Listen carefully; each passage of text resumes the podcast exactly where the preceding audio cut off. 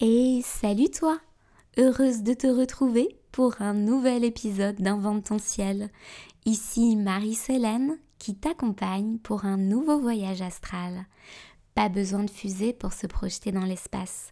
Tu n'as qu'à suivre le son de ma voix. Je reviens d'ores et déjà vers toi après un précédent podcast sur la magie subtile de la saison du scorpion que je te conseille vivement d'écouter avant cet épisode si ce n'est pas déjà fait. En effet, ce que je vais te conter aujourd'hui s'inscrit dans le contexte précédemment évoqué j'ai des choses à te partager sur la pleine lune qui va se dérouler lors de cette saison du scorpion au 19e degré du taureau le 12 novembre à 14h37 heure de Paris. Lors de cette pleine lune, le Soleil sera conjoint à Mercure rétrograde en scorpion. Son énergie sera à son apogée, car les réflexions utiles et profondes de Mercure viendront se mêler à notre quête identitaire symbolisée par le Soleil. Magnifique rencontre, signe d'une renaissance. Au lendemain de cette pleine lune, tu rayonneras différemment, davantage aligné avec tes aspirations profondes, celles que Mercure t'aura révélées. Peut-être ne t'en rends-tu pas compte, car Mercure rétrograde en scorpion agit fréquemment sur la sphère inconsciente de ton être. Il est d'ailleurs possible, dans ces moments-là, d'avoir des nuits agitées, animées de rêves ou parfois de cauchemars, comme des purges psychiques menant à des métamorphoses. C'est de celle-ci dont ton soleil va se nourrir lors de cette pleine lune pour ajuster tout ton être et sa vibration profonde. La lune, quant à elle, sera ronde et fertile dans le signe du taureau, prête à donner naissance à un tout nouveau toi. Et elle n'y est pas seule. Elle se trouvera si près dans le zodiaque de l'astéroïde Vesta qu'elles se confondront l'une l'autre. C'est alors que ce jour où la lune illuminera le ciel, tu auras rendez-vous avec la grande prêtresse du zodiaque. As-tu déjà entendu parler de Vesta? C'est traditionnellement la déesse du foyer qui se nomme Estia chez les Grecs avec quelques petites différences. Et je vais profiter de ce podcast pour t'inventer son histoire en bonne verso que je suis. Voici l'aventure magique de Vesta qui fait sa révolution. Lorsque tu entends foyer, à quoi penses-tu? Peut-être directement à la famille, au fait de fonder un foyer, peut-être au lieu de vie, un lieu du zodiaque que l'on pourrait traditionnellement associer à l'énergie du cancer? Et il se trouve que lors du solstice d'été dernier, tu sais, c'est le moment où le soleil passe dans le signe du cancer, eh bien, Vesta a réfuté cette association d'idées qu'elle trouvait plutôt réductrice. Oui, lorsque le jour était à son apogée et que tu fêtais peut-être dans une désinvolture spontanée l'arrivée proche de tes vacances au soleil, Vesta avait un rendez-vous avec Uranus, une assemblée extraordinaire que tu n'as peut-être même pas remarqué. Uranus, c'est notre révolutionnaire du zodiaque qui est toujours en avance sur tous les coups. Ces réunions sont par définition secrètes car on ne peut pas prévoir de couper des têtes si le reste du monde est au courant. Ces choses-là se font en général dans le dos de Saturne, gardien du passé et veilleur du temps qui passe. Et qu'Uranus, en taille de ses chamboulements, nous faisons faire des bons futuristes. Fort heureusement, Uranus opérant tout un affectueux bordel dans mon propre thème astral cette année, j'ai l'occasion de passer beaucoup de temps en sa compagnie et il a fini par me lâcher le morceau. Vesta prépare une révolution. Et il se trouve que le changement, eh bien, il est fort possible que ce soit maintenant.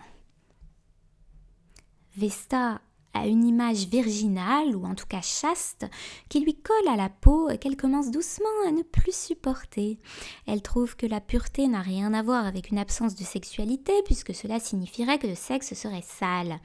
Et il faut dire qu'elle trouve ça complètement stupide quand on sait que le sexe peut servir bah, pour, par exemple, fonder un foyer. D'où paradoxe, n'est-ce pas? Vesta n'a jamais compris pourquoi elle devait associer chasteté et foyer dans ses représentations. La seule réponse qu'elle a trouvée, c'est que c'était certainement encore une tentative de domination masculine, ce qui rendait la chose encore plus hypocrite. Vesta doute très fort que ceux qui ont décidé de la lier à la chasteté trouvent que le sexe est sale. Alors Vesta dit merde et prépare un attentat d'une grande ampleur lors de cette pleine lune où elle explosera dans la nuit, donnant la mort à un pacte qui empoisonne la vie de si nombreuses femmes, l'accès au plaisir et à la libération sexuelle restreint ou difficile d'atteinte. Vous savez, un peu comme la tablette de chocolat qui est tout en haut de l'étagère, que tu vois, tu désires fort, mais même pas de bol, tu peux pas t'y hisser seul pour l'attraper avant d'avoir un peu grandi. Grandir, mais c'est l'apanage de Saturne, et je doute qu'il soit innocent dans toute cette histoire. Saturne, vois-tu, c'est le papa de Vesta.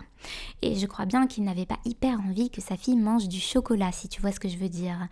Ah, parce que quand il s'agit de te faire grandir toi, ainsi que toute l'humanité, il y va, Saturne, il se donne à fond. Hein. Mais quand il s'agit de sa fille, il préfère inventer des pactes pour rester le seul phallus qui lui a rendu un petit service, en l'occurrence ici celui d'exister. Et c'est alors que Vesta fut liée à la chasteté. Comme souvent dans les mythes, on donne peu la parole aux figures féminines, et c'est bien dommage, parce que Vesta, si elle avait pu parler aux humains, elle leur a expliqué que le foyer, ce n'est rien d'autre que le lieu où brûle le feu. Vesta symbolise le feu, que l'on retrouve à la fois en représentation dans le centre de la Terre, comme lié à son énergie, à ses pulsations vivantes et magmatiques, et à la fois comme image de l'esprit vif et sacré. Les Vestales, prêtresses de haut niveau de l'Antiquité, étaient les gardiennes du feu sacré. Et en essence de ce boulot, on leur demandait, devinez quoi, eh ben, d'être chaste. Et c'était un contrat de 30 ans.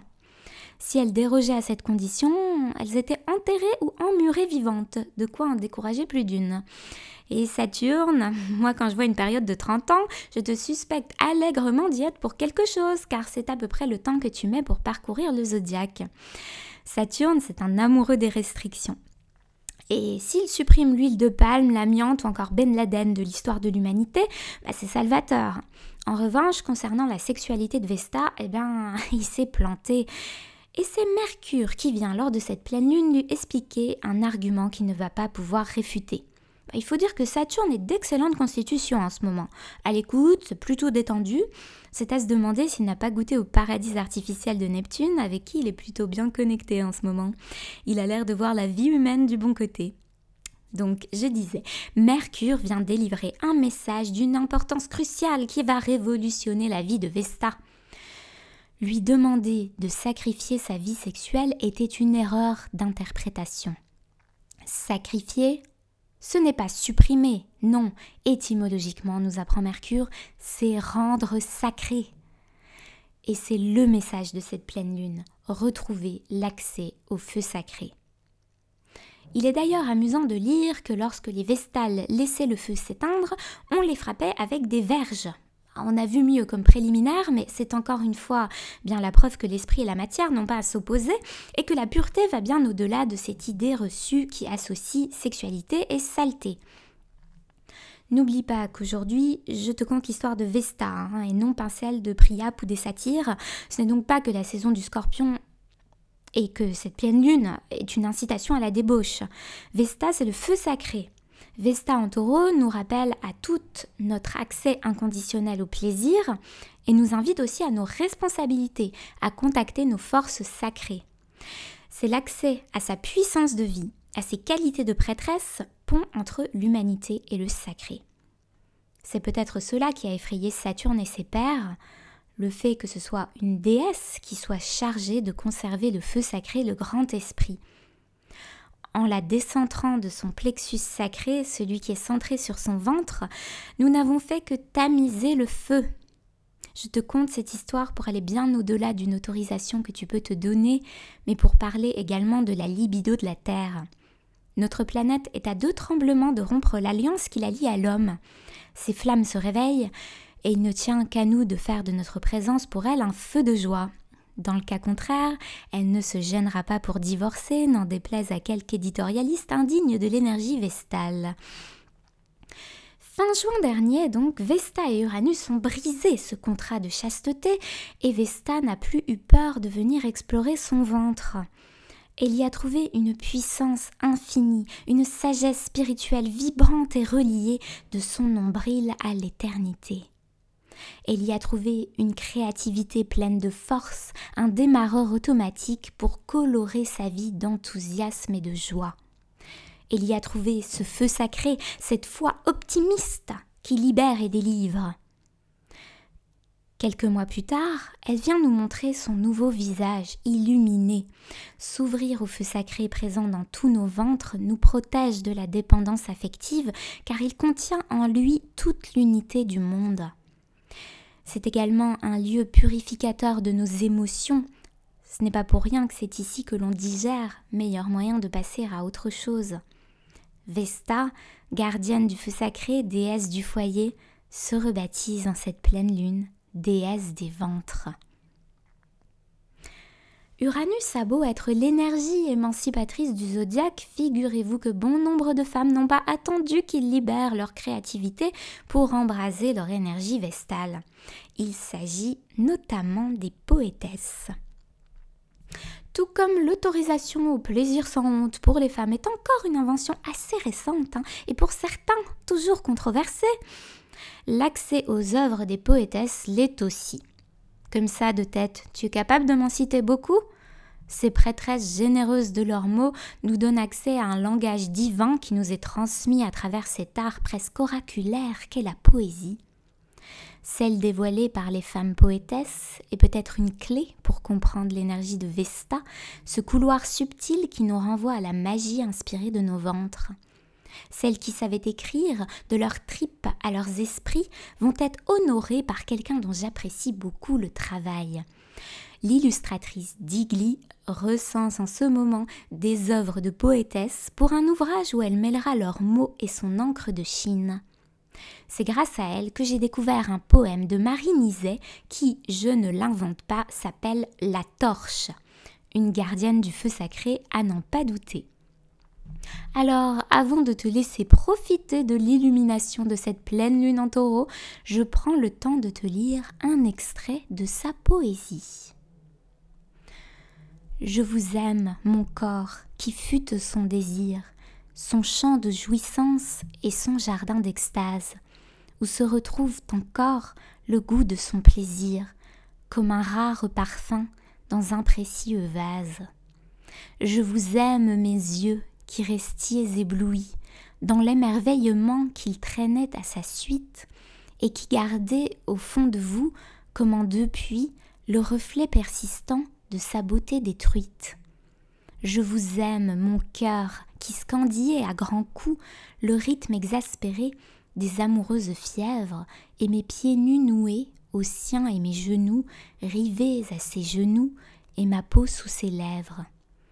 Je vous aime, ma chère, qui faisiez à sa chair un tabernacle ardent de volupté parfaite, et qui preniez de lui le meilleur, le plus cher, toujours rassasié et jamais satisfaite. Et je t'aime, ô mon âme, avide de toi qui pars, nouvelle Isis tentant la recherche éperdue, des atomes dissous, des effluves épars, de son être où toi-même as soif d'être perdu. Je suis le temple vide où tout culte a cessé, sur l'inutile autel déserté par l'idole, je suis le feu qui danse à l'âtre délaissé, le brasier qui n'échauffe rien, la torche folle. Et ce besoin d'aimer qui n'a plus son emploi, dans la mort à présent retombe sur moi-même, et puisque, ô mon amour, vous êtes tout en moi, résorbé, c'est bien vous que j'aime si je m'aime. Nous arrivons à la fin de cet épisode. J'ai dû redoubler d'imagination pour te conter cette histoire absente des récits mythologiques. J'espère que tu ne m'en voudras pas de broder ce qui existe avec ma propre poésie et que cet épisode t'a plu. Si c'est le cas, n'hésite pas à le partager et à t'abonner à ce podcast si ce n'est pas déjà fait. Je te retrouve sur Facebook, sur Instagram et sur inventonciel.net chaque semaine pour ton horoscope poétique. et je ne résiste pas à te lire un dernier poème. Il est d'Angèle Vanier et s'appelle Délivrance. Épuiser l'ombre avec des mains bénies, je connais le fond de la nuit. Mon existence est une étoile, une fatalité d'or vert où la pureté se fait chère. Je prends la place des prairies. Ah, que la terre est infinie.